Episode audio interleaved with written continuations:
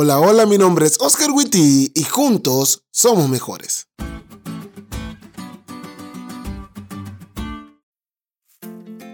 Hay tres recuerdos de mi infancia que marcaron mi vida cristiana de hoy.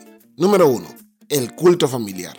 Todos los días mis papás sentaban a sus hijos alrededor de ellos y cantábamos, orábamos y estudiábamos la Biblia en familia. Número 2.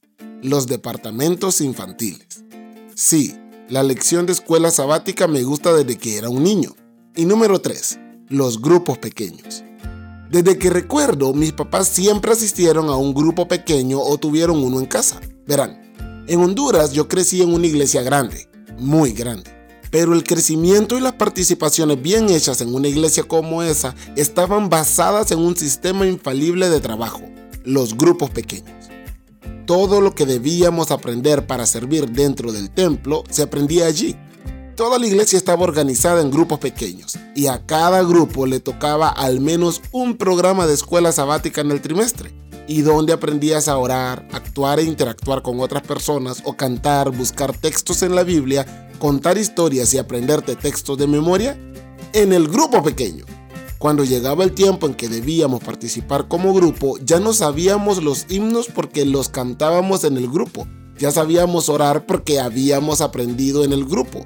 Ya sabíamos contar historias frente a personas porque contábamos lo que Dios había hecho en nosotros. Adivinen en dónde. En el grupo. La lección dice, los grupos pequeños brindan el mejor ambiente para ejercer nuestros dones espirituales. Y es cierto. Pero los grupos pequeños son una idea de Dios y sirven para mucho más que solo desarrollar nuestros dones y talentos. La primera ocasión en que dos personas entregaron su vida a Dios por mi influencia personal fue en un grupo pequeño, porque tal como lo dijo Denise Santiago, en los grupos pequeños donde hay quienes predican, quienes invitan, quienes escuchan, quienes están ahí por primera vez, tenemos el escenario y el mecanismo perfecto para salvar almas. Porque aunque los grupos pequeños tienen múltiples propósitos, su enfoque primordial es ganar a los perdidos para Jesús. Muchas gracias, abogada. La señora White dice que los grupos pequeños no se nos ocurrieron a nosotros, se le ocurrieron a Dios, y Él no sabe errar. Si todavía no estás en un grupo pequeño, únete a uno, y si no sabes a cuál unirte, haz uno vos mismo.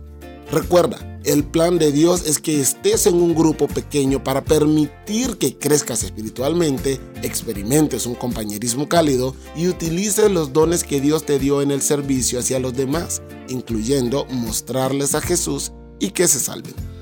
Esta idea no falla. Únete. Juntos somos mejores.